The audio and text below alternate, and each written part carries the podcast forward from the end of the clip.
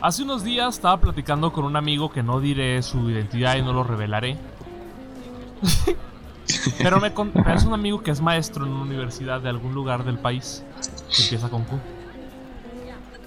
Ah, cabrón. Quintana Roo. Puede ser, puede ser Quintana Roo, güey. Puede ser Quetzalcoatl, güey. No sé. Y, me estaba contando que él, eh, claro, trabaja en esta universidad y que con el, con el tema del COVID de repente tuvieron reuniones de maestros y los altos mandos en algún punto les comentaron que pues, había una gran posibilidad de ir a la quiebra como universidad. Y no es una universidad, o sea, tampoco es acá una universidad enorme, pero tampoco es una universidad tan chiquita. Está ahí como en medio, tirando, quiere ser grande, pero no es grande. Sí. Ajá, es de las, es de las medianas. Pero me sorprendió mucho porque, claro, o sea, no es de. Uno pensaría que las que van a ir a la quiebra primero serían las chiquitas.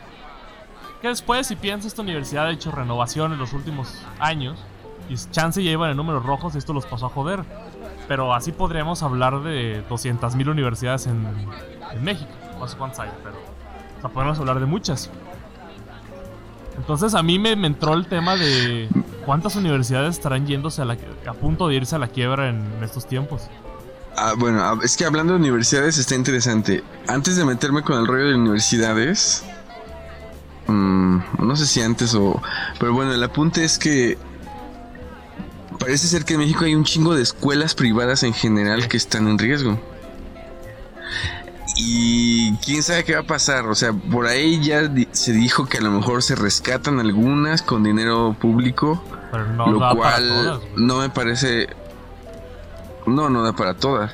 Pero no me parece descabellado si algo se les pide a cambio, por ejemplo, ¿no? Como, ok, yo te voy a dar lana para que sobrevivas, pero recíbeme alumnos con buenos promedios de educación pública para que no estén atascados en salones de 80 morritos, ¿no? Después. Eso puede ser, pero parece ser que es un problema de la, educación pública en varios niveles, no solo en las universidades, pero ya entrando con las universidades, yo creo que hay, pues hay, hay nombres, hay, hay universidades o marcas de universidades que no son muy buenas en cuestión de como de administración o gestión, ¿sabes? Y dejando de lado el rollo del prestigio y la calidad, académica, es como pues ya sabemos más o menos cuáles son las mejores universidades en México y, y, cuáles no.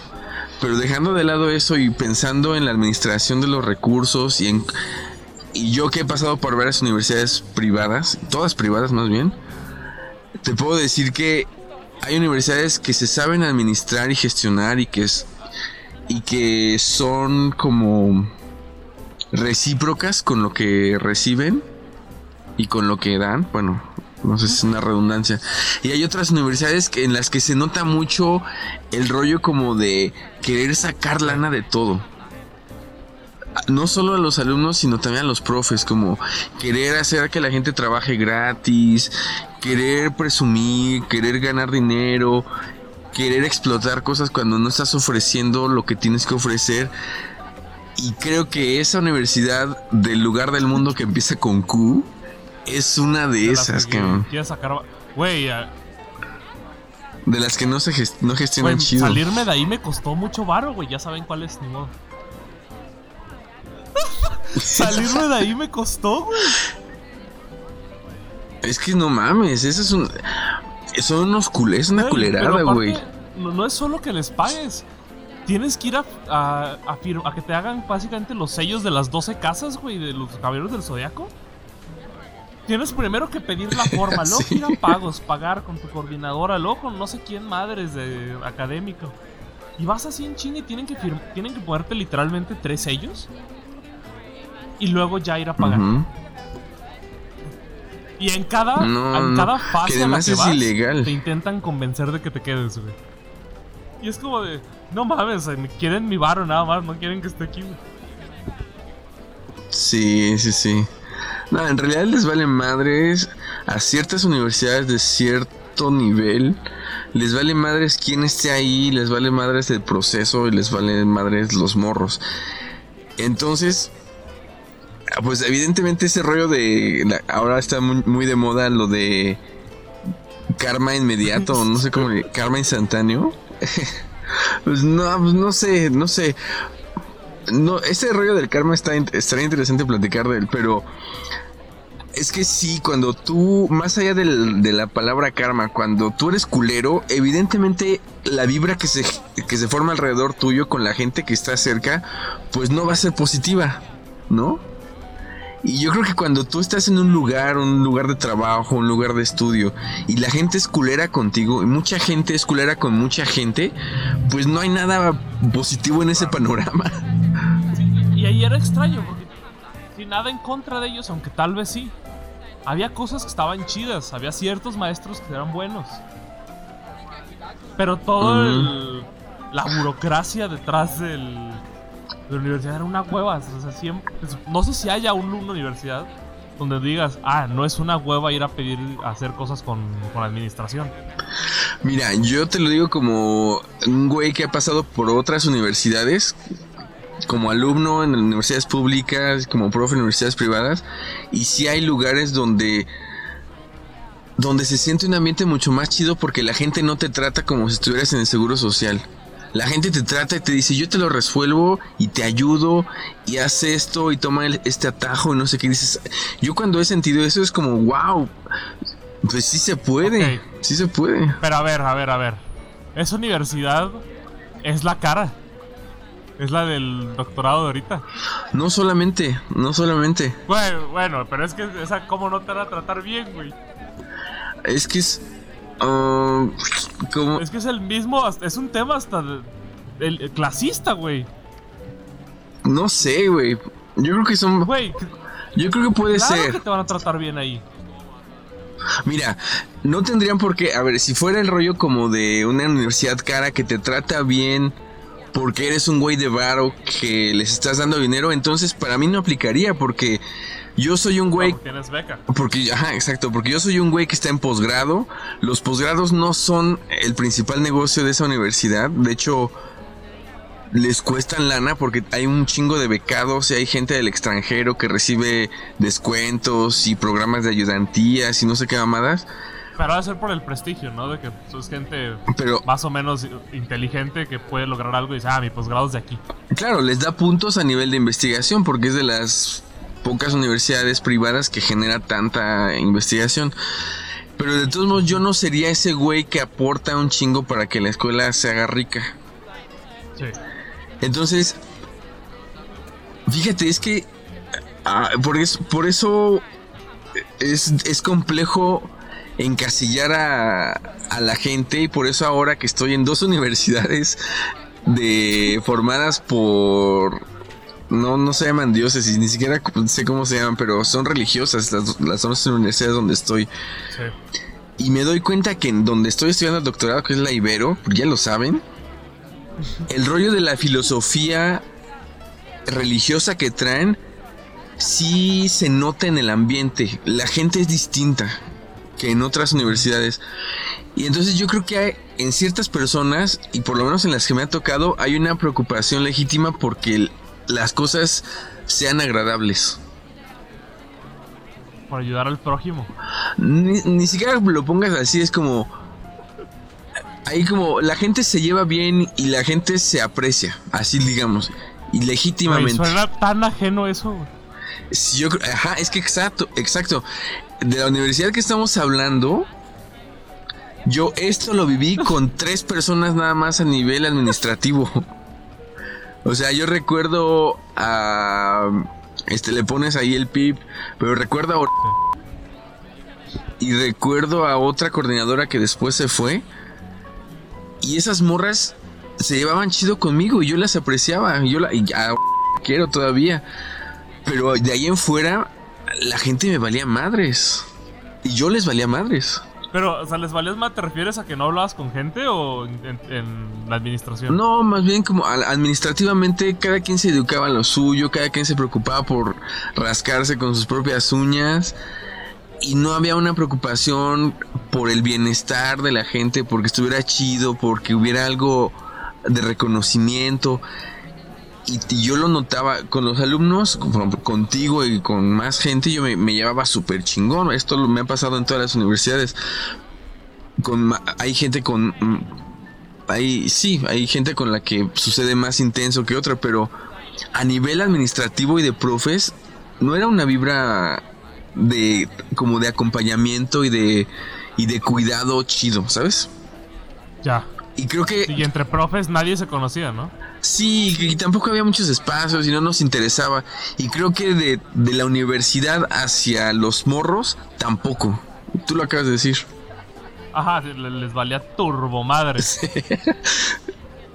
Entonces, ajá, vas. Entonces, entonces escucharte hablar de esta son jesuitas, ¿no? La Ibero jesuitas, sí. que son los mismos del Sí. Entonces, hablar de estos jesuitas que para mí, yo, yo este, cuando llegué aquí a Guadalajara fui al, al, ITESO a verle, no sé qué, y hablé con el coordinador de comunicación, de hecho. Güey, el güey más buen pedo del mundo, güey. Sí, sí, sí. Eh, y desde que llegas te tratan muy bien, ¿no? O sea, cuando te ven y dices, sí, ni de pedo puedes pagar esto. Ahí te van las becas. Ajá. Este. Pero, y, y claro, yo, veo la mensualidad y digo, a ver, eso vale el cuatri en la otra, ¿no? sí. Sí. Este. Y tío, te, pasan luego, luego a hablar con el coordinador. En la otra, en esta de la que hablamos, yo no conocí a esta a ningún coordinador hasta el día que entré, güey.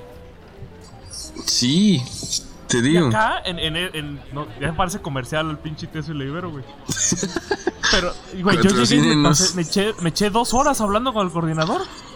Es que neta, o sea, y tú compruebas con ese ejemplo que acabas de dar, tú no ibas a ser de los alumnos que, que hacen rico a, a, la universidad porque te iban a dar una beca, no sé qué, pero así te tratan porque porque es gente, porque son instituciones que no están preocupadas por estar sacando dinero de donde puedan. Es como dicen, bueno, ya somos una universidad de prestigio, tenemos lana, vamos a tratar bien a la gente, quien sea, profes, alumnos, proveedores, ¿sabes cómo?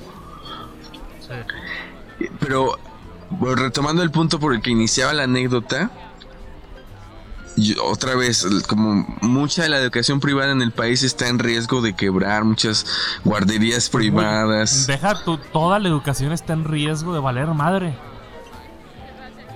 Justo mm. en, la semana hablaba con, con Rebeca sobre el. Ya ves que van a hacer primaria y secundaria por televisión. Ajá. Esa madre no va a funcionar. O sea, ¿tú crees que los niños van a estar viendo la tele la clase? Pues no va a funcionar esa madre. No sé cómo, no sé, no. O sea, piensa en un niño de 6 años que dice, ah, tus clases de 8 a 3 en la tele. No mames, no va, no va a poder no va a aprender una madre.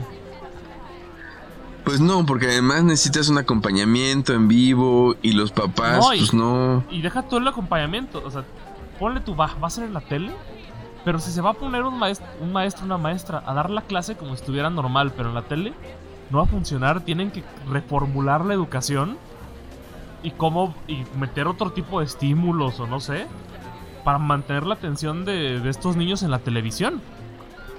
La educación está en peligro. Sí, como concepto, como concepto yo creo que es es ahora o nunca. Si no se reformula con esto, ya nunca se va a reformular. Y yo creo que es ahora o nunca para decir, ah, creo que algo le, estuvimos cagando en algo durante estos 200 años. ¿No? Como durante toda la humanidad, la educación ha estado bien culera, güey. Por lo menos desde que los sistemas estos educativos aparecen así más estandarizados, pues era una mierda. Y muchas cosas siguen siendo una mierda. Y creo que es, es, momento de decir, bueno, mm, tal vez esto no está funcionando bien a nivel a nivel estructural, a nivel de concepto, como dices. Nosotros platicamos de que tal vez las cosas como historia, matemáticas, geografía, español, todas estas madres, avientenlas para secundaria. Porque no son tan importantes y en primaria igual y concentrarnos en cosas este más importantes como el cómo comunicarte con, con otro humano, como el cómo tratar gente. Incluso esto de los grados, o sea, repensar el rollo de los grados, porque esta educación industrial como sistemática parte del hecho de que todos los morros de la misma edad tienen que estar juntos. Y ya Piaget lo ha dicho y lo han dicho otros pedagogos que si hay etapas de desarrollo que son estándar, bueno, sí, más o menos estandarizadas en los niños, Pero eso es un... Eso también es como pensar desde un criterio positivista en el que encasillas eh, a la gente según... La edad que tiene. Según la edad, según... Sí, según varias cosas. Y y hay un montón de factores que interfieren con eso y provocan que más bien las cosas sean muy complejas. Y tienes a morritos de 6 años que son más vivos y más listos para cuestiones artísticas que güeyes de 15 años. O no sé. Pero se les apaga esa madre porque no tiene atención. Exacto, entonces creo que desde ahí habría que reformular es, neta, todos los morritos de 6 años tienen que estar juntos como si fueran iguales y como si tuvieran que aprender exactamente al mismo ritmo. Pues, es que, ajá, y eso yo me acuerdo de, la primaria. No sé he contado este caso aquí, pero en mi salón de primaria había un niño superdotado que ni sus papás lo atendieron como superdotado. Y en la misma escuela las maestras pues no podían con él. No. Era un niño que sabía más que ellas y no lo supieron manejar porque el niño era, o sea, era un niño que era famoso porque lloraba un chingo. Ya. O sea, lloraba de la frustración de decir, no, y me acuerdo que se peleaba con las maestras. decirle así no es. Y la maestra no le daba la razón porque estaba como en su papel de respétame de niño. Claro. Entonces era un niño frustrado, frustrado, frustrado. En sexto de primaria le empezaron a salir ronchas del estrés. Ok eventualmente, en algún punto secundario, yo lo dejo de ver y después me entero que muere el niño. No mames. Murió el niño. Este. Por este. O sea, no podía más con tanto estrés y que no lo. No tenía una atención adecuada. Y claramente mentalmente no estaba muy bien. El niño lloraba por todo. Sí, no, es que culero, es como el mundo te queda chiquito y no puedes hacer nada, ¿no? Es que claro, imagínate lo frustrante que debe ser que te traten como pendejo cuando e-, eres más inteligente que quien te está enseñando, ¿no? Sí, es que eso es, esos son los cambios de fondo, es como, ¿qué pensamos que significa ser niño? Ya lo hemos discutido aquí, es como tratar a los niños como gente estúpida porque no entienden, porque no porque no pueden, qué sé yo, y desde ahí, desde ese principio, o desde esa es una de las premisas desde donde parte la educación. Y todos los profes se aferran a su espacio de poder y a sus despliegues de autoridad, es como, no, nadie me va a decir, y ser, ser profe en México, profe de educación primaria, a veces para mucha gente de escasos recursos es la única vía de salir de sus comunidades y tener un trabajo más o menos digno. Entonces, no se trata de vocación, se trata de huir de donde estás y convertirte en un profe desde la ignorancia, desde, desde contextos súper precarios, donde no leíste, donde no sabes escribir. Y esa gente termina frente a grupos de 50 morritos tratando de enseñarles. Pues obviamente nadie tiene la culpa. Eh, bueno, habría que repensar esto, pero no es por señalar culpables, sino que todo el puto sistema estaba podrido. Pues el sistema es el culpable. O sea, el sistema que no le dio la atención a este niño que claramente no debía estar con nosotros. Claro. Era un niño que debía estar ya en viendo física cuántica, no sé, güey. Sí, sí, sí, como estos morritos que en Estados Unidos se van a la universidad a los 14 años, ¿no? por ejemplo, recuerdo mucho porque me sorprendió esa noticia que la cantante, bueno, sí, Alicia Keys. Ajá. Esa morra era súper inteligente y acabó la facultad a los 16 años, creo. ¿Qué? ¿Neta? Ajá. No sabía, o sea, sí sabía que era como una prodigio en la música. Sí. Pero no, sabía que, había tanto así como acabar la facultad a los 16 años. Sí, o sea, y en Estados Unidos se tiene este sistema burocrático más flexible que, que le permite a esos morritos acceder a becas y tener lugares en universidades pues, de prestigio sin tanto pedo, o sea, sin que un profesor te pudra la vida, ¿no? Ajá, o sea, es que desde ese, desde ese lado está chingón. Pero igual en, tema, no sé, pensando en la universidad, yo sé que secundaria y prepa es una mierda y que todo el mundo piensa que es una mierda. Unos dicen que secundaria estuvo chido, otros dicen que prepa estuvo chido. Pero en general lo están romantizando, fue una mierda ambos puntos. Aunque yo no fui a la prepa. este, mucho de al menos de la universidad es la gente con la que estás ahí. Es la parte, sí, aprendes tu carrera, pero es como las socializas, está padre, que el networking sacas dos personas de ahí que funcionan. Entonces, si de ahí es donde quizá medio, digo medio, funciona el tema de las edades. Porque también estuve pensando en, ok, si elimino las edades para poner niños en grupos, no sé, los niños de. ¿A qué entran a la primaria? ¿A los 6? Yo entré de 5, por ejemplo. Si. Ajá, si entran los niños de 5 a 7 a la primaria, ¿cómo los clasificas entonces? Porque no puedes así. Son demasiados niños y sería un chingo de. Necesitas una organización tremenda para decir, ok, este niño pues se ve que el arma para la humanidad pues vámonos para allá, güey. Este que la física cuántica, vámonos para allá. Este es súper dotado, vente a este lado. Pues más bien por nivel y por... Pero obviamente antes de eso tiene que existir la pregunta de ¿para qué sirve todo este desmadre? Ajá, pero es lo que te decía, o sea, nivel de qué, o sea, ¿qué va a estar evaluando? Porque justo yo estoy diciendo que va a haber cambio hasta de materias. No, claro. Porque claro, ¿quién, quién se acuerda de de álgebra si no eres un, un, este alguien que se dedica no sé a la física o a la o algo que tenga que usar álgebra, güey. Claro, y de a lo mejor te fue bien en álgebra, pero después ya jamás lo utilizaste, se te olvidó y ahorita yo por ejemplo no me acuerdo de nada. De repente me gustaba la no sé, incluso el cálculo, decía, ah, esto está chido, pero tampoco le ponía mucha atención después. Es, es que ese rollo es como si va a haber una transformación del concepto de, educación, pues tiene que ser primero desde ¿qué, ¿para qué queremos que ajá, exacto, para qué queremos? Queremos que la educación sea como una gran carrera desde que eres morrito, como una gran entrevista de trabajo. Pues eso es, eso es lo que es ahorita, es como una gran carrera de obstáculos, que es una entrevista de trabajo que empieza cuando tienes cuatro años en el kinder y es como pasa, pasa, pasa, pasa, pasa, pasa. Y luego ya sales al mercado laboral a, más o menos competir con otros güeyes. ¿Es eso? ¿O no? Hasta deberíamos de entrada eliminar las putas calificaciones, güey. La chingada de esas madres. Por ejemplo. Pero entonces, ¿para qué sería? O sea. Es que, ajá, para, yo digo Claro, porque cuando hablábamos, cuando, hablé con Rebeca de reformular la primaria y la secundaria y todo eso, era enfoquémonos en crear humanos que funcionen en sociedad. Me vale madre, ¿saben? Este, matemáticas, geografía y español. Porque igual todo el mundo escribe bien culero allá afuera. Nos echaron 6, 12 años de su vida y nadie sabe escribir, ¿no?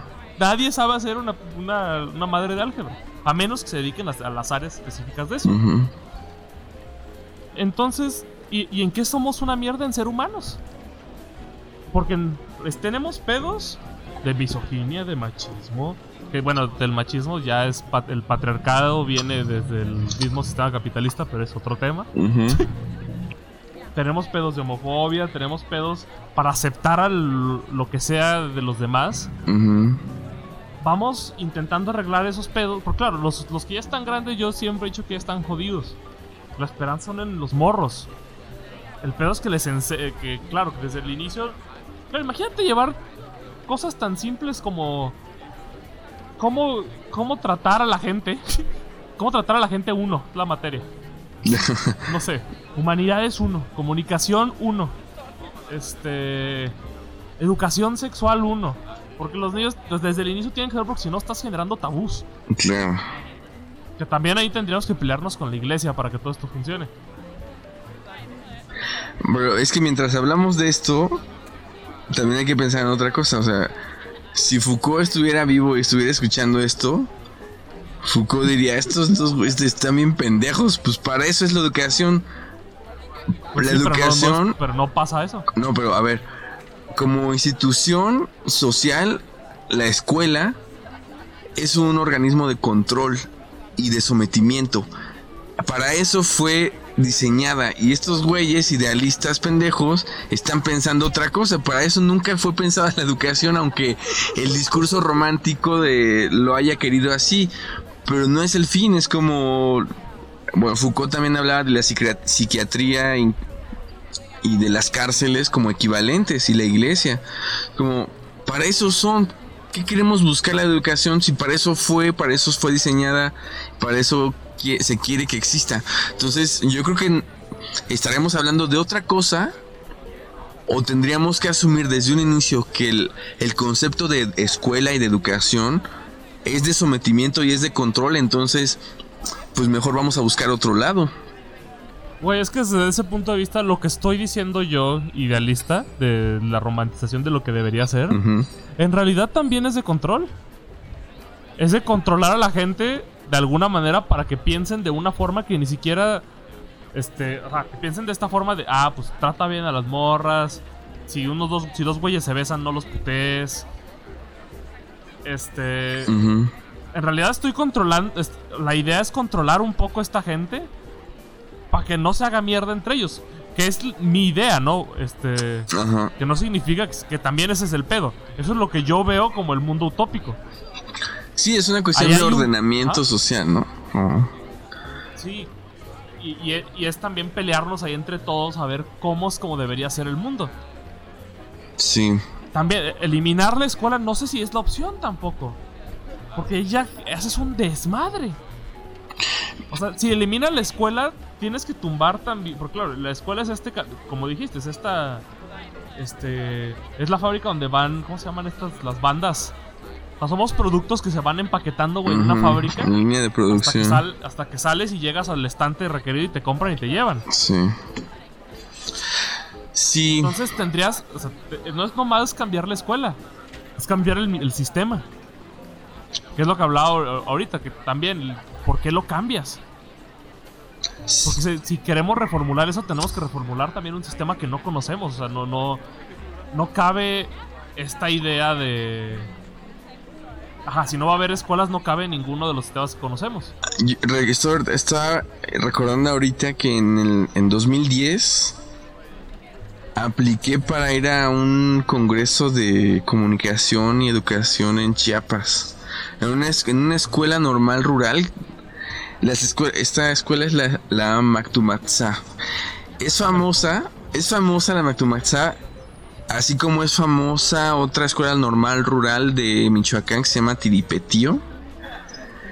Porque los, porque los alumnos y porque la normal rural en México es de tradición marxista bien cabrón. O sea, son de izquierda bien cabrón esos morros. Ajá, entonces son famosas porque son morros que salen y bloquean carreteras y, y hacen desmadre. Nadie los quiere, o sea. Entonces, eh, organizaron ese, ese congreso justamente porque la Mactumatzá siempre ha tenido problemas con gobierno estatal y han mandado máquinas para tirar la escuela. O sea, y tú, y tú. ajá, cuando vas a la escuela tú ves los salones ahí a la mitad y cosas así. Pero bueno, organizaron un, un congreso y publicaron los nombres de los ponentes, ¿no? Y había un tal Francisco Gutiérrez. Pero pues ese nombre es como X, ¿no? Francisco Gutiérrez. Y cuando llegué era este Francisco Gutiérrez, para quien no conoce de, pedagogía en Latinoamérica, es un compa de Freire, de Pablo Freire. Pablo Freire es el pedagogo brasileño, latinoamericano, con 27 doctorados honoris causa por todo el mundo, etc. Entonces, este Francisco Gutiérrez era el compa de Freire, que estaba en la pinche escuelita esa en Chiapas, y lo primero que les preguntó a los morros en esa conferencia fue, a ver, ¿ustedes qué hacen si alguien quiere venir a tirarles la escuela? Y los morros acá, luego, luego, marxistas, es como, no, pues a la chingada, nos ponemos enfrente de las máquinas, vamos y quemamos el palacio municipal, no sé qué. Y ese güey les dijo, no mames, dejen los que la tiren, dejen los que tiren la pinche escuela. Hagan otra cosa. No se estén peleando por esta pendejada que no funciona, hagan otra cosa. Entonces, para todos los morros, para esos morros que siempre estaban tan celosos, es como puta madre, ese güey, ¿qué? ya no supieron qué hacer, se quedaron callados, pensativos. Yo también, evidentemente, no es como, pues es que, pues es que sí, pero al mismo tiempo, cualquier esfuerzo de educación, de formación hacia la utopía, lo que tú quieras, es un esfuerzo de ordenamiento social que implica control, que implica manipulación, que implica un fin preestablecido que a lo mejor no es el único. Entonces no sé si en este punto los que tienen razón son los anarquistas. Es como estos güeyes lo tienen más fácil. Pero es que... Ajá, o sea, sería el mundo de la anarquía. Ajá, y el orden se va a la chingada. Pues sí no habrían. Sería un desmadre. O sea, honestamente me cuesta imaginar, muy cabrón, el mundo ya. Porque claro, un mundo sin. Sin, un, sin una cosa es un mundo sin otro. un mundo sin escuelas, no hay trabajos, no hay. Este. No hay sistema ahí económico, no hay nada. Porque claro, uno llevó al otro, no fue un dominó. Porque es este rollo de, ok, no va a haber control, cámara, no va a haber control. No hay gobierno tampoco, no hay nada. Y ya es tal cual este mundo casi de movimiento estético, güey. de, ay, me voy a dormir en esa casa. Oye, pero ahí, está, es ahí este, vive, Pedro. No hay pedo. Hay que me haga campo. ¿No? O no sé, o es, Claro, en un mundo, si pensamos en un mundo sin orden, es un mundo totalmente sin orden. pues puedes ir a hacerte tu casita en el campo, es un chingón. No hay propiedad privada. No hay nada del mundo que conocemos, ni de lo que ha hablado, bueno, al menos de lo que yo he leído o, es, he visto en películas o lo que sea. Porque todo, todos estos mundos, tanto el mundo de izquierda como el mundo de derecha, es un mundo de orden, que tienen una manera de ordenarlo. Sí. Esto es eh, el mundo sin estructuras, es un mundo completamente desconocido, al menos para mí, y es complicado imaginarlo. No, no sé si es porque la, anarquía esta de voy a quemar todo, pues no, ¿por qué tendrías que quemar todo? Pues no, yo creo que no hemos vivido en sociedades anarquistas, ni a nivel individual ni a nivel social, o sea, se ha quedado el anarquismo como una corriente teórica, filosófica, y yo no sé si esa sea la solución. Porque Pero el marxismo también habla de un orden. No, claro, o sea, es que el marxismo no es anarquía. No, el marxismo no es anarquía. Y es lo que le critican los, los, anarquistas, así como, ah, pinches putos los marxistas, ¿no? Es como, le tienen miedo al caos. Entonces va... Ajá, pero es que yo no veo la anarquía como, no sé, el Joker, güey, no sé si viste el Joker. Ajá. Yo no veo la anarquía así de, ah, vamos a hacer desmadres y a quemar todo. Sea, si hablamos de una anarquía pura, hablando de que el mundo ya es completamente anarquista, es un mundo sin nada de lo que hay. No tienes por qué quemar cosas. ¿Por qué quemarías algo si no hay razones para quemarlo? Pues no, es que tal vez no. Bueno, la anarquía no, necesariamente implica eh, desmadre y caos. sí implica caos, pero caos en el sentido matemático, no en el sentido eh, de desastre social, ¿no? Ajá. Pero no tiene. Que caos porque no hay. No, no, está el, orden, básicamente. Exacto. Porque la anarquía es lo contrario al orden y a la estructura. Pero pensando en un mundo en el que ya no hay orden, tampoco hay por qué ser anarquista. Porque la anarquía ya es lo normal. Entonces la anarquía del mundo anarquista es el orden. Mm. Porque, ajá, es, es un poco el, la lucha contra lo establecido. Es como en la anarquía todo se vale, ese es un principio moral del, anarquista, todo se vale. Y si de repente llegamos a una sociedad anarquista, se vale que haya un güey que diga, pues aquí yo me organizo con esos compas y armamos un gobierno comunitario. Es como, ah, pues chinguen a su madre, está bien, háganlo. Nos vale madres a los demás. Pero el gobierno ya es un orden. Sí, pero esos güeyes lo pueden hacer si es, si lo, si lo sienten, si les late, si se sienten chido. Es como estético, ¿no? Es como, me siento chido armando un gobierno comunitario de 15 personas. Si a los demás les vale madre, no pasa nada. Yo lo armo.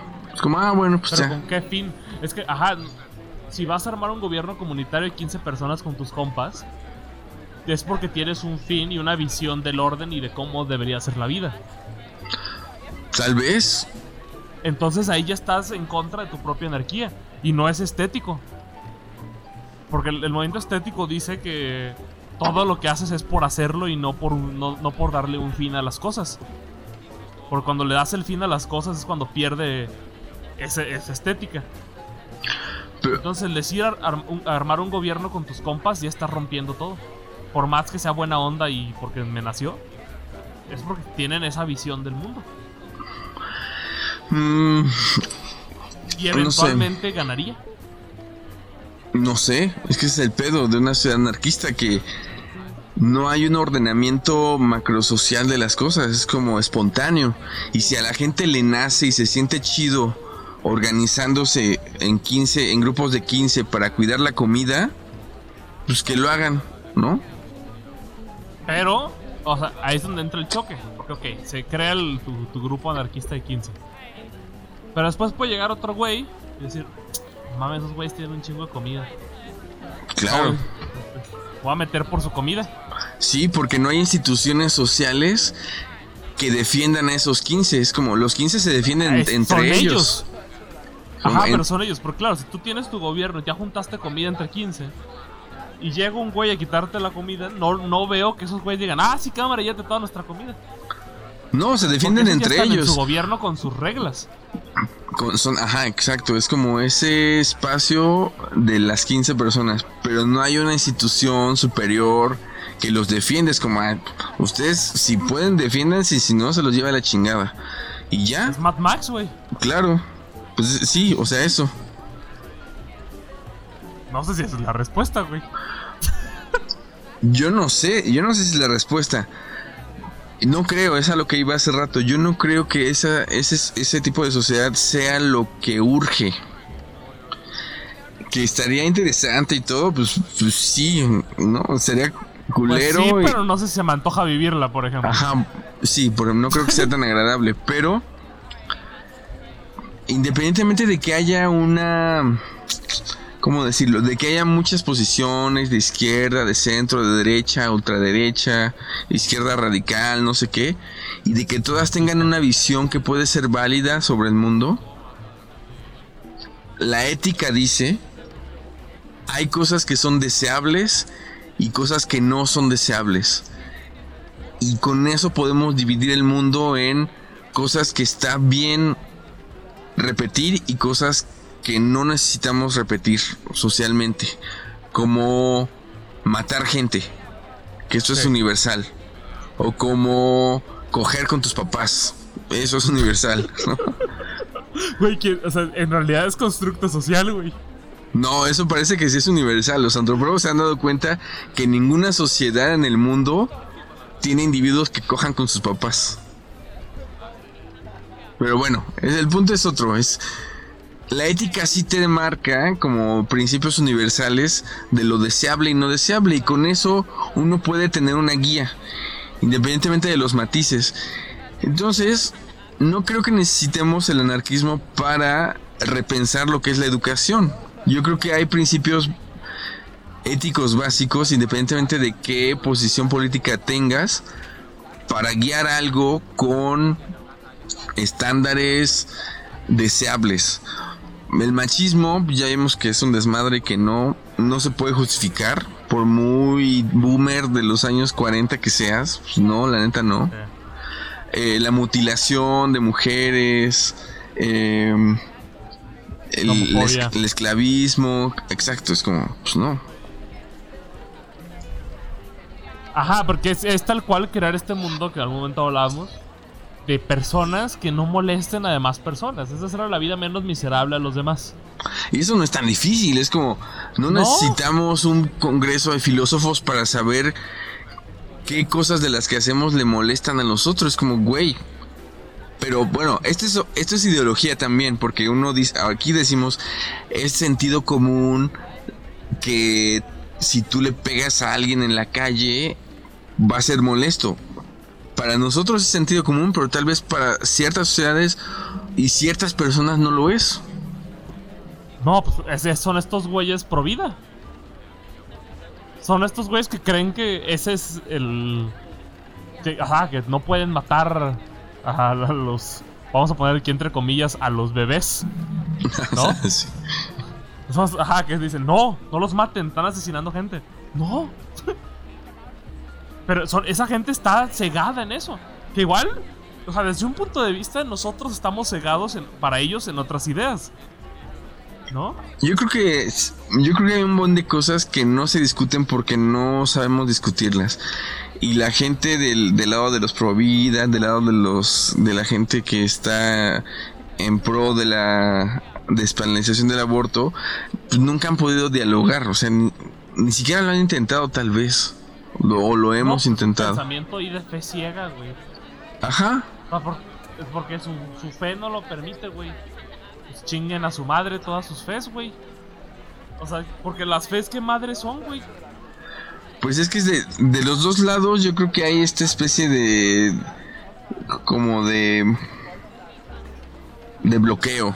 ¿no?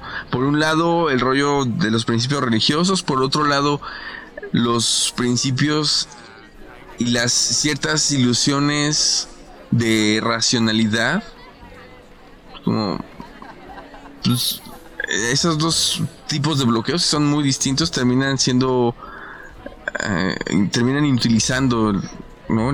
como el intercambio, el diálogo. No sé por qué llegamos hasta acá. Yo tampoco. pues estaba pensando como en, la en lo que hablábamos hace rato de la educación.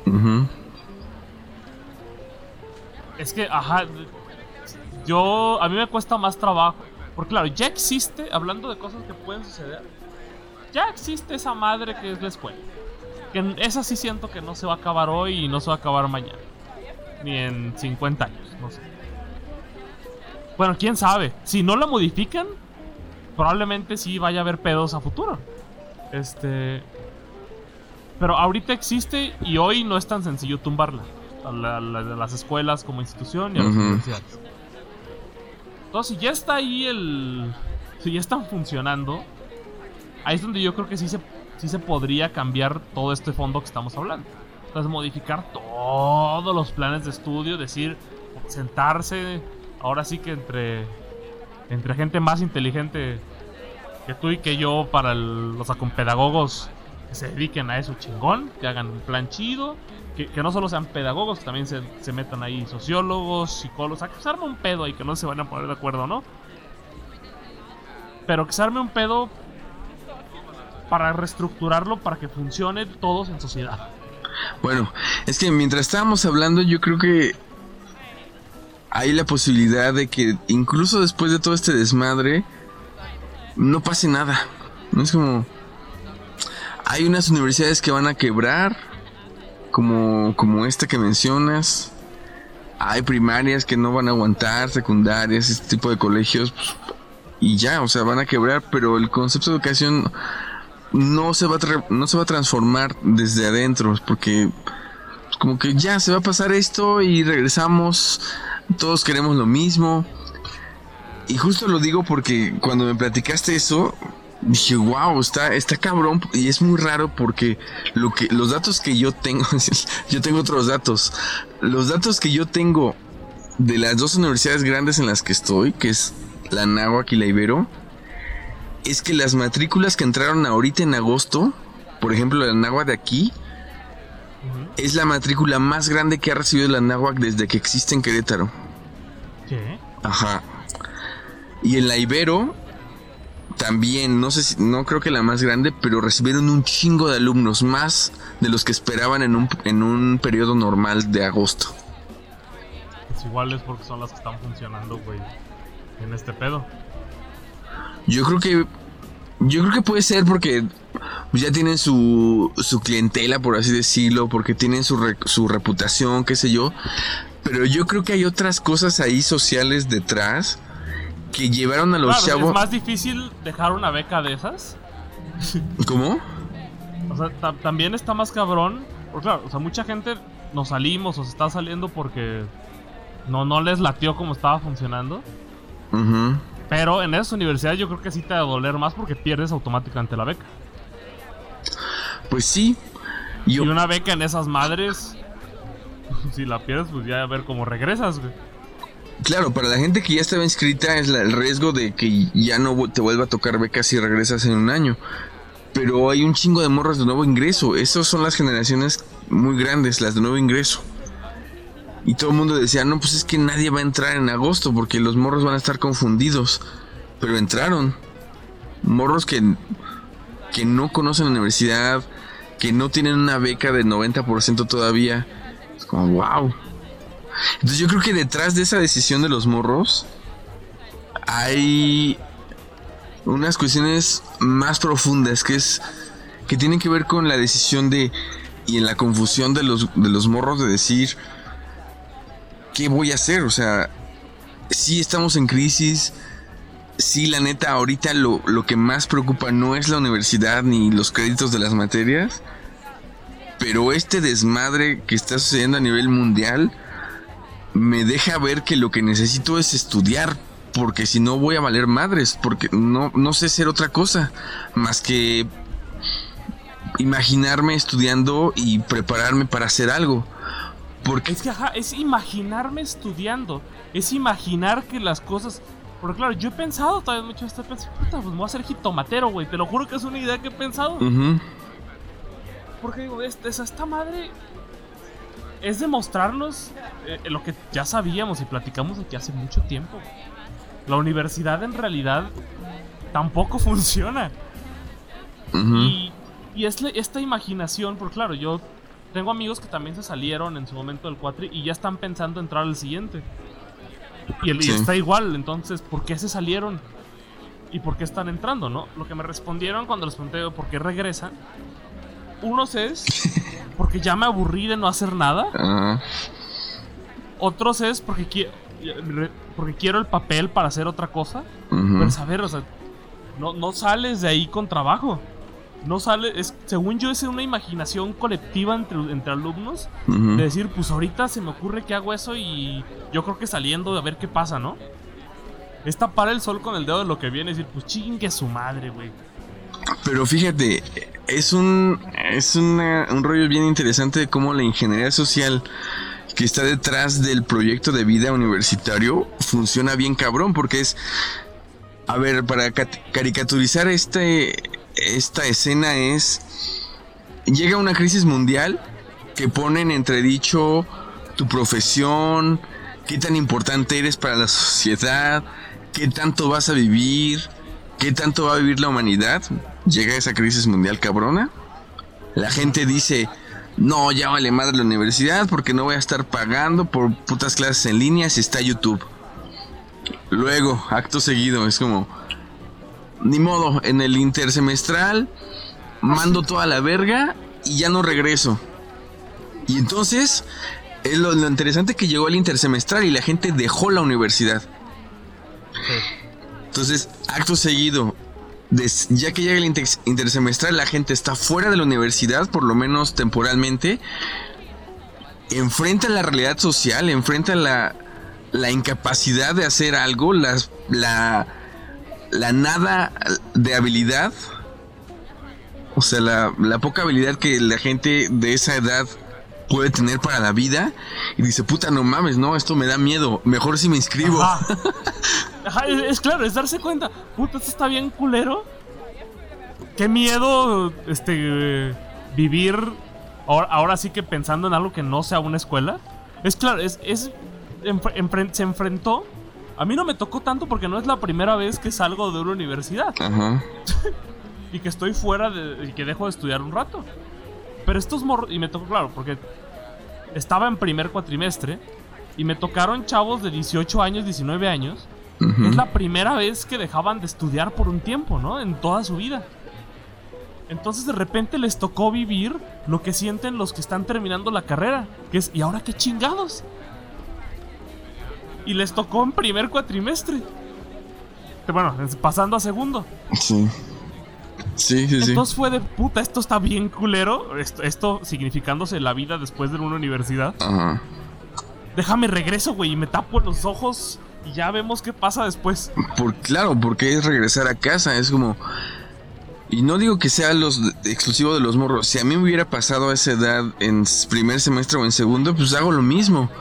Bueno, yo no hubiera hecho lo mismo probablemente. Yo ya tenía unos años trabajando. Es que ese es el pedo como los distintos perfiles.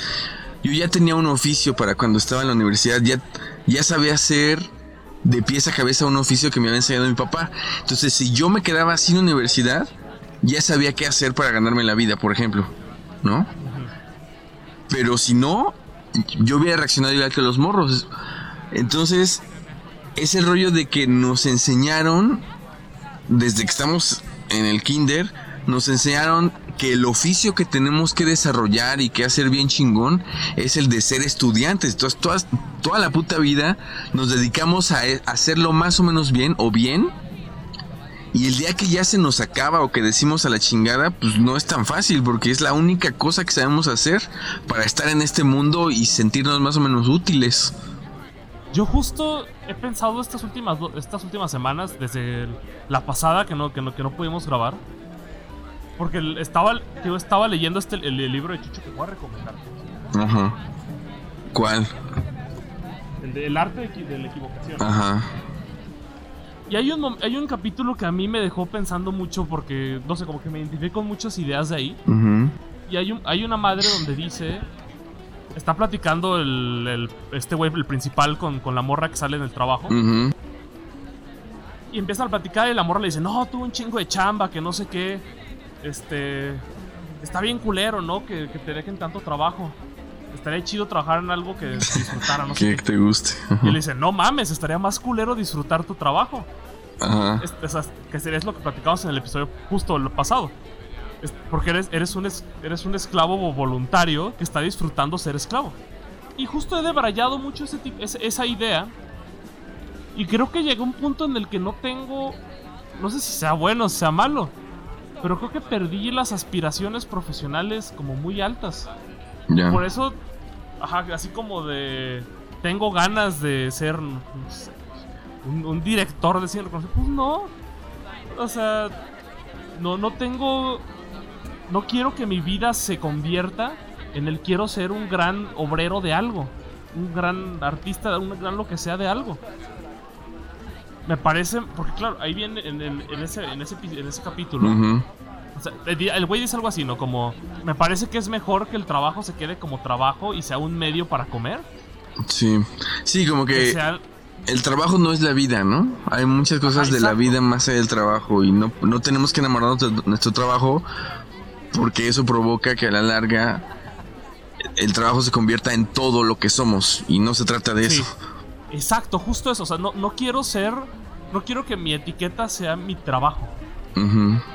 No quiero que eso signifique la vida. Creo que hay cosas más interesantes que eso. Entonces he replanteado así todo eso en, este, en, este, en estas últimas semanas o el último mes. Este. Al punto del que te digo, o sea, yo no. La, verdad es que lo digo como chiste, pero un chiste no trae tan chiste así de. O sea, el chiste no trae tan culero hacerme agricultor, güey. O sea, yo sé que soy el güey que menos parece agricultor del mundo. sí. Pero digo, puta, pues, pinche ranchillo, güey. Para llegar ahí hay mucho, mucho camino, ¿no? Sí. Pero si tienes tus, animales, tus, tus, este, este, tus verduras, que si quieren las vendes. Ya la chingada, su pinche mundo de edificios grandotes. Me valen madre, güey. Porque eso también me pasó cuando regreso a Guadalajara. la ciudad me queda muy grande.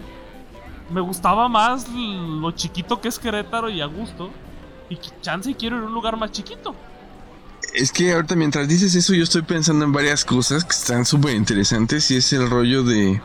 Bueno, o sea, inevitablemente pensé en, en, The Office, ¿no? Y pensé en Dwight y pensé en Jim y estos, estas grandes preguntas de qué voy a hacer con este trabajo toda la puta vida. Sí. Pensando que Dwight es un güey que se dedica al campo y que es útil socialmente, pero quiere estar en una, en una oficina y quiere ser ayudante de sheriff y no sé qué mamadas. Es como. Es un tipo súper interesante. Pero además, al mismo tiempo estaba pensando en que en esta reflexión de ahora. que, surge ahora con el confinamiento. Cuando nos confinamos, estas actividades esenciales no son la de los banqueros o la de los oficinistas o la de los políticos, son las de las doñas que barren la calle, los señores que barren la calle, que limpian los baños, que entregan las cartas. Esos güeyes son los que mueven una ciudad. Y si una ciudad se queda sin la gente que se lleve la basura y la mierda, todo vale madres. Entonces es pues es válido decir en un punto como este, pues, ¿qué chingados quiero de mi vida? ¿Para qué estoy estudiando algo y qué estoy pensando que la sociedad necesita de mí? Ajá. Por ejemplo. Sí, se perdió. Que también, pues no es que la sociedad necesita algo de ti. O sea, también pues, deberíamos plantearnos eso. No, somos útiles, la verdad, para nada de la sociedad. A menos ahorita que seas doctor o epidemiólogo y estés ahí investigando la vacuna. Este, estas esta gente que, que, barre la calle. Pues esa es la gente que podemos decir que es útil. Pero la realidad es que no somos tan útiles. El uno, o sea, los ¿Para qué quiere un abogado ahorita? Pues es que yo ah. creo que es eso. O sea, yo creo que ese tendría que ser un principio por el que se guía el diseño de, de universidades, de carreras, ¿no? Como... Sí. ¿Qué cosas de verdad le resultan más útiles a la sociedad ahorita? No es el rollo de qué quiero ser y en qué me quiero convertir, sino ¿qué, ¿qué necesita la gente que haga yo? ¿Qué necesitan los otros? Porque, porque sí, o sea, cuando vivimos en colectivo como vivimos ahora, pues tenemos que atender a las necesidades de ese colectivo y tendríamos que decidir con base en todos, no con base en un capricho profesional de, de, de, de tu papá o de tu mamá que te pidieron ser abogado. Es como, no, ¿qué necesitamos? Ese debería, esa debería ser la pregunta. ¿Qué necesita el colectivo? Y, claro, porque es esta vanidad, justo, no, es esto de qué quieres estudiar, porque eso viene con una vanidad y un y, un, y, una idea que nos vendieron Hollywood, de Hollywood, de lucha por tus sueños y tus sueños. Y claro, es nomás, es tal cual él sea un esclavo feliz trabajando en algo que crees que te gusta. Porque es creer que te gusta porque escogiste eso antes de siquiera trabajar en eso la mayoría de las veces. Sí. dices, pues creo que pues, ahí se me da el derecho, güey. Peleo chingón. Cámara, güey. Creo que los números son lo mío, ¿no? Pues contaduría, cámara. Y todo el mundo está. Hay una incertidumbre desde el escoger carrera todo el tiempo. Y creo que tiene que ver con eso, porque. Es pues, ¿qué quiero, no? ¿A qué me quiero dedicar toda la vida? Porque, claro, nos regimos. Nos convertimos en. Ah, ok, el contador. Y el contador es contador, güey. Y, y siempre cuando en una discusión va a decir, ah, claro, tiene mente contador, tiene mente ingeniero. Que sí, lo peor es que sí. Y eso, y la vida se volvió el trabajo. Y ahí es donde yo creo que ya, y sea la, la profesión que sea. Creo que ni, ni, siquiera las artes ya habiendo estando, ya, ya, ya, ya habiendo pasado por, por, por artes, se salvan de la estructura de... Pues son necesarias, porque el que estudia artes, al menos visuales, audiovisuales, no se va directo a dirigir cine, son los güeyes que están haciendo comerciales. Ajá. O sea, son parte del mismo... Y, las películas son productos también, por más artísticas que las queramos poner. Entonces, eh, eh, todas las profesiones están rigiendo a esta maquinaria y están siendo otros engranes quizá más libres, más divertidos, más chingón. Me fascina cine. Pero sí he cuestionado mucho el ¿para qué? ¿Para qué quieres hacer? O sea, o sea, como una conversión conmigo mismo, ¿para qué es hacer todo eso? No tiene sentido ninguna profesión. Ajá. Es que es, yo creo que la pregunta es una trampa, porque al mismo tiempo yo creo que cualquier oficio y cualquier ocupación sí tienen sentido desde cierta lectura del mundo. Claro, o sea, si por ejemplo vemos, o sea, ¿qué me ha mantenido este, vivo los últimos 20 años de mi vida, de los 22 que tengo? Son las películas. Y no solo a mí, a un chingo de gente. Y, podemos darle ese valor a, a cualquier tipo de arte. Los libros también siempre aportan más que un momento de diversión. Y podemos hablar así también de los doctores, que los doctores funcionan para curar gente, no sé, para atenderlo. Los abogados te protegen de la ley, pues más o menos. Este, y el contador de que no te coge el SAT.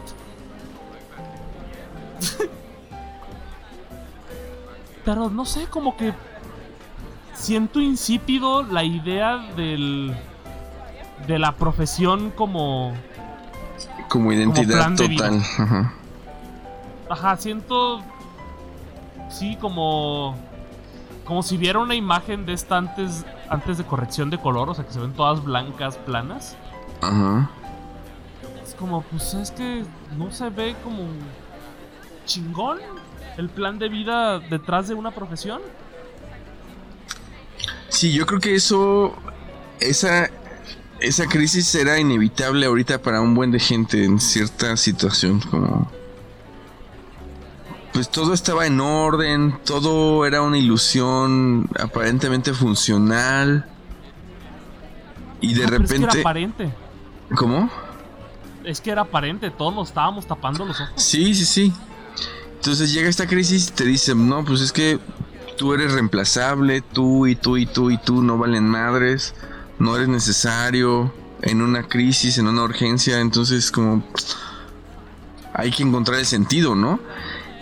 Y yo creo que eh, de alguna manera no solamente a la gente de tu edad o a la gente que tiene 19 o 20 les toca hacerse la pregunta, sino a todos, a gente que ya está consolidada, que está recibiendo salarios del Estado, porque son según esto personas muy importantes, como, no, incluso esos güeyes como, replantéate, todos estamos obligados a replantear como, ¿para qué chingados estoy haciendo aquí? ¿Me merezco esto?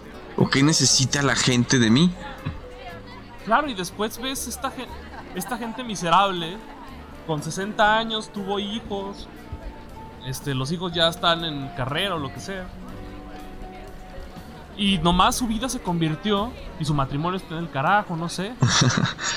y su vida se convirtió en, me levanto, voy a trabajar, regreso, me duermo, y el día siguiente voy a trabajar. Porque su vida fue trabajar. Y todo lo demás se descuidó, que todo lo demás también es preguntar qué es todo lo demás, ¿no? Pues sí.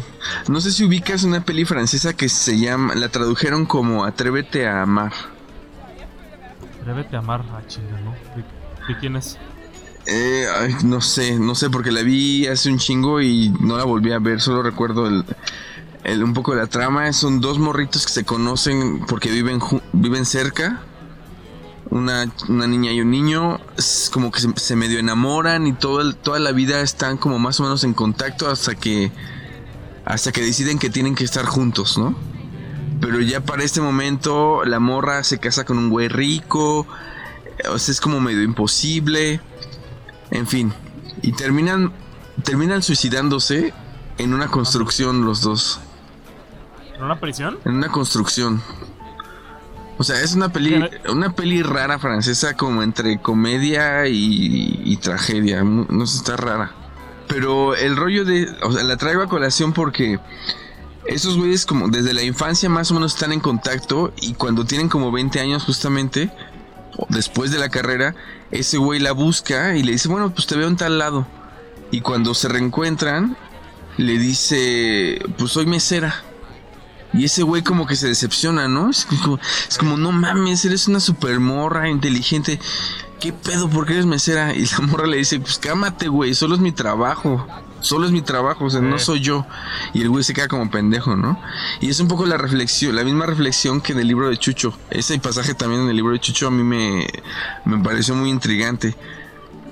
Y ahorita es momento de preguntarse justo lo que decías hace rato de si el trabajo no es toda tu identidad, entonces ¿quién eres? ¿De qué se trata lo demás, no?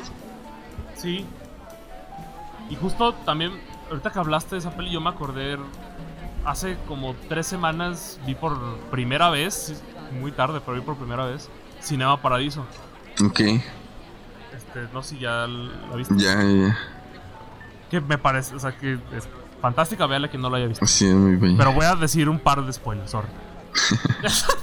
Como es de este, Es una, de repente pensando en esto de las profesiones, yo veo a Sebastián, que es el, amigo de, Toto, el, güey que está ahí poniendo las pelis, como un güey que tiene una profesión que siento que, que sí importa, no por el hecho de poner películas, sino porque está dándole esta felicidad a, este pueblito italiano perdido.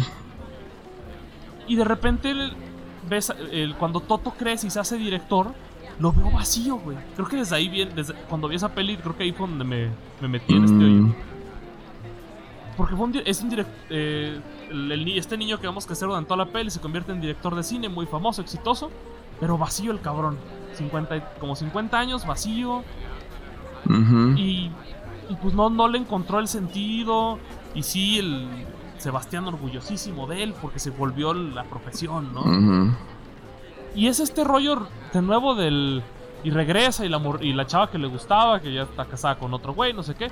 Y cuando están juntos, este güey por primera vez vuelve a sentir algo chingón, algo, porque claro, te cuentan que como director sí estuvo con un chorro de mujeres, pero ninguna le hizo nada, no sé qué. Y de repente regresa, que es de nuevo lo que, lo que cuentas de esta francesa.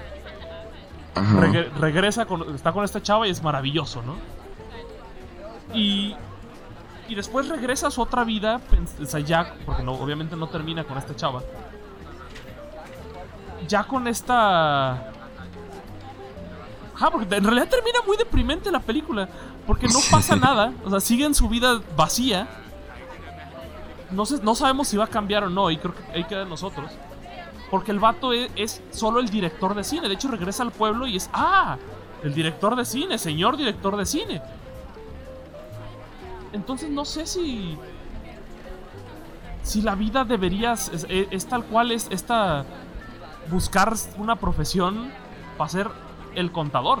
Yo creo que es eso. es, es el camino más fácil para encontrar un una construcción identitaria más o menos estable. Es el camino más fácil, como agárrate una profesión y entonces vas a encontrarte, vas a ser el dentista, vas a ser el comunicólogo, vas a ser el contador y ya la hiciste. Vas a, ya vas a estar chingón, te vas a sentir bien porque en ese momento por fin habrás encontrado cuál es tu identidad.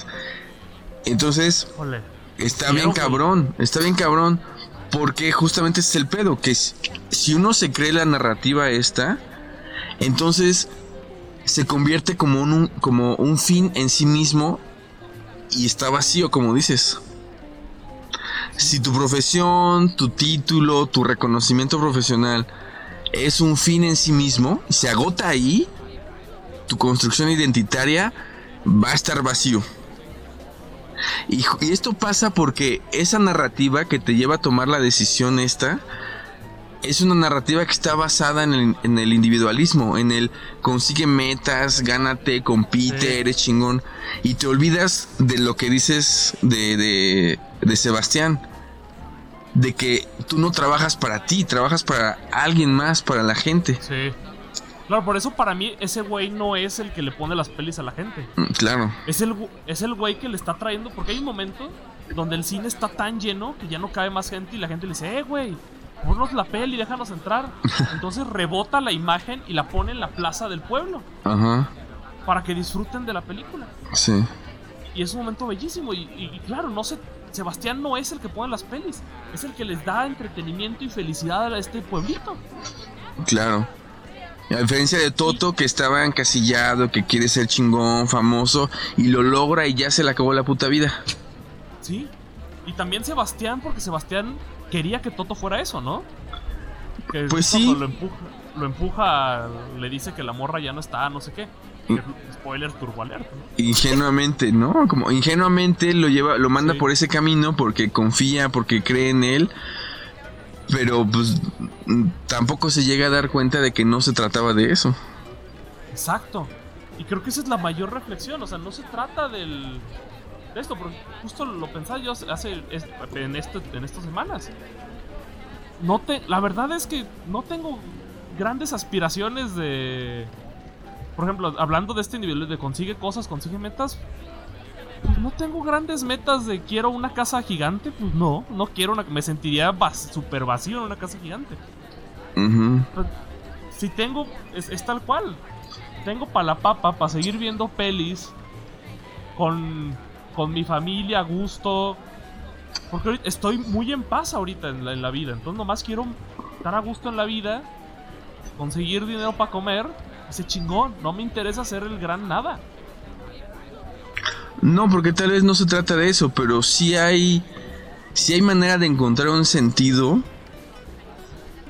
a la Sebastián. Como, entonces, la vida no se va a tratar de este gran prestigio individual vacío, sino que se va a tratar de, de gente con la que hago cosas Ajá, de aportarles algo, chance y sí. Y eso va a valer la pena y eso motiva y eso yo creo que nos motiva a todos o tendría que motivarnos a todos. Independientemente de lo del varo, es como, como, como dices, como no se trata de un chingo de varo porque yo creo que no tampoco. Pero creo que sí hay una motivación cuando piensas en que lo que haces lo haces para otros, para muchos otros y con muchos otros. Eso es como más chingón que pensarte como un güey que va trazando su camino solo. Es como, eso es más perverso. Sí, desde ese punto de vista, pero también es una trampa. Porque sí, está chingón el pensar a la Sebastián y hacer trabajo para los demás. Pero es una trampa porque le estás dando. Puede, puede ser el mismo individualismo y el mismo ego de decir: Mi chamba está tan chingona que le estoy aportando un chingo a la vida de todos. O sea, por ejemplo, pensando en Toto, porque Toto podría aplicar lo mismo. Está haciendo películas para el pueblo, para la gente, no sé. Para los fanáticos. Ajá, le está dando eso a la gente. Sí, pero. Eso podrías. O sea, lo, lo, pones ahorita en esos términos y dices, pues sí, la neta está culero. Pero uno no es pendejo, uno sabe cuando es cierto y cuando no es cierto. O sea, en ese sentido, Toto sabe que si se cuenta esa historia, se está haciendo pendejo él mismo, porque todo es egoísmo. Y tú, y uno se da cuenta cuando estás viviendo, cuando estás aprendiendo un oficio, cuando estás estudiando, tú sabes en el fondo que no te puedes hacer pendejo. Sabes que lo quieres para ti y que se chinguen los demás, o sientes que sí lo estás haciendo con la gente y con el colectivo, y lo notas, uno lo nota. O sea, uno puede querer engañarse y todo, pero al final de cuentas sí se siente, sí se siente. Si hablas de este podcast, ¿para quién lo estamos haciendo, güey? A ver, ¿para quién lo estamos haciendo? O sea, este podcast... ¿Por qué te me puse a pensar en eso, no? Y este podcast... O sea, uno lo hago porque me gusta un chingo hacerlo. Y está chingón cuando la gente responde y la gente eh, o sea, dice cosas. Pero no sé para quién lo estamos haciendo. No sé si lo hacemos para ellos o para nosotros. Y si, y si decimos que lo hacemos para ellos, me siento mal, güey. Yo no lo podría decir así. Yo tampoco. Pero definitivamente lo que yo tengo claro, por ejemplo, ahorita con este rollo del podcast, lo que tengo claro es que no lo hago para ponerle estrellitas a mi a mi trayectoria. Es como, yo tengo claro que no lo hago para para alzarme el cuello en mi currículum y decir tengo un chingo de seguidores y la gente y soy influencer y mamada y media. Eso no para eso no lo hago. Que tenga en cuenta un público y audiencia y pues, hay gente que nos escuche, digo, qué chingón, ojalá que nos siga escuchando y ojalá que los hagamos reír. Pero pero no lo hago a cambio de nada, creo. Eso sí lo tengo claro. Claro. Por eso siempre les he dicho a los morros en, la escuela y a la, gente que es más cercana, es como, la vida se trata de, de hacer cosas que no tiene caso hacer. Es que pensando en eso, o sea, la única profesión que se me ocurre que chance puedo aportar algo para... Sea, pensando en, mí, ¿no? En una profesión establecida. Pues en realidad sería el, rollo de ser maestro. No, pero no. Es que no pienses en una profesión que, que aplique con eso. Más bien, piensa que en cada profesión uno tendría que estar obligado personalmente a hacer cosas que no valen la pena. No importa de qué sea, no, importa si eres médico, no importa si eres abogado, no importa si eres artista, callejero, no importa si eres locutor, hagas lo que hagas, el rollo es no seas burocrático con tu profesión. Haz cosas que no vale la pena hacer dentro de lo que sabes hacer y, de eso se, va a tratar la vida. Mm. Es como, por ejemplo, pensemos, ahorita mientras hablabas estaba pensando en Guillermo del Toro, ¿no? O sea, Guillermo del Toro ya se gana, se gana sus Oscars, está chingón. Ese güey no necesitaba venir a Guadalajara a dar una masterclass. Tres. Tres, ajá, exacto. De tres horas o de dos horas cada una. Eso no, lo, eso no valía la pena. No tenía que hacerlo. Y sin embargo lo hace. Y creo que es un buen ejemplo de que está chingón. de que no es, de que hizo algo por y para otra gente. Claro, tampoco tenía que por, por qué poner una semana gratis su casa. Ajá, por ejemplo, es como... Entonces, dentro de cada cosa, por más burocrática que suene, dentro de cada profesión, sí hay caminos para encontrar esos momentos que no valen la pena y que terminan siendo los más chingones. Estos ejemplos es de gente que ya está en otros en otras fases y ellos ya superaron ese ese afán profesional, o sea, es como esos güeyes ya se convirtieron en el director y después ya están en otro lado y ya no persiguen Fíjate, esto es interesante. Es como, ya no persiguen el sueño de ser director. Gente de cierta categoría, ya chingones, como, como Kubrick, como Tarantino, como este tipo de gente. Ya no persiguen el sueño de ser director, sino ahora es al revés. Como el concepto de ser director los persigue a ellos. ya están más allá. Claro, pero, pero hubo un. En algún punto sí hubo el perseguir ser director. Sí, pero no como un fin en sí mismo, yo creo. Ya, ya te entendí. No como un fin en sí mismo. Y entonces, pues uno se puede joder la vida si en este momento te pones a medirte con la misma vara que esos güeyes. Es como, pues no. Tiene, hay que pasar por otras etapas, ¿no? Sí, ya es, el, ya es de nuevo el no todos son Messi. Ajá. Sí, aplica. Porque tengo que repensar mucho esto. Pero es sí, es un episodio de Debraye acá para todos, para todos. No importa si tienes 20 o si tienes 56. Sí, amigos, o sea, yo creo que se trata del... Sí, hay que pensar qué, están, qué estamos haciendo. Este... Y las razones por las cuales lo están haciendo.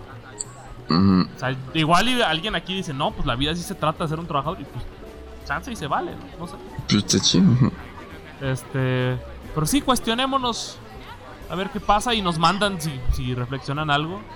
Si esto los ayudó en algo chido. Si escucharon puras pendejadas, ríanse de nosotros. Este. Nos escuchamos, ojalá la siguiente semana, si nos vemos. Un saludo a. Ah, porque me escribió una amiga Selene que me pidió las fotos del. Como, pásame las fotos del Omni. ya se las están las fotos están en nuestro Instagram que es arroba podcast 6C. ¿Punto 6C? ¿O no? ¿Tiene punto o no tiene punto? No, arroba podcast 6C. Arroba podcast 6C. Sigan, no, sean culeros tampoco, güey. Ustedes nomás aquí, mucho jijija, jajaja, mucho escucha, escucha, reflexión, reflexión. Sigan los culeros. Y también un abrazo y un saludo a, Carla. Eh, ubicas a Carla y a su novio que siempre debrayan con los episodios. Ajá. Entonces, Antier fue el cumpleaños de Carla. Entonces, pues nada, felicidades. Para cuando lleguen a este episodio, ojalá que haya estado chido de cumpleaños. Gracias a Carla y a su esposo también, como de que no. Todavía no son esposos, pero todavía no son esposos mm, ah, legalmente, pero bueno. Ya los casó este cabrón. Güey, no sé por qué en mi cabeza yo siempre los puse sorry. No, sorry, pues, sorry. Conceptualmente un a la pareja, ¿cómo no? Conceptualmente lo son, solo falta un rollo legal, pero Ah, ok. No pasa nada. Ajá. Este, un saludo a los dos que son fieles, son los que nos escuchan en el carro, ¿no? Sí, en donde puedan, pero sí de Brian. Pues nada, entonces hasta el próximo. los amamos, amigos. qué fuerte, qué fuerte. ¿No, los amamos? No sé, güey. Güey, si nos escuchan hora y media, bueno, los queremos. ¿Qué te parece? Va, los queremos, sí. A ellos ya les, les preguntaría si quieren ser tus amigos. O sea, quien ha escuchado mm. los 41, yo creo que ya pueden ser nuestros amigos. Sí, yo creo que la gente que ha escuchado a todos, sí, sí, ya. Sí, ya. Los queremos, amigos. Bien, entonces el siguiente.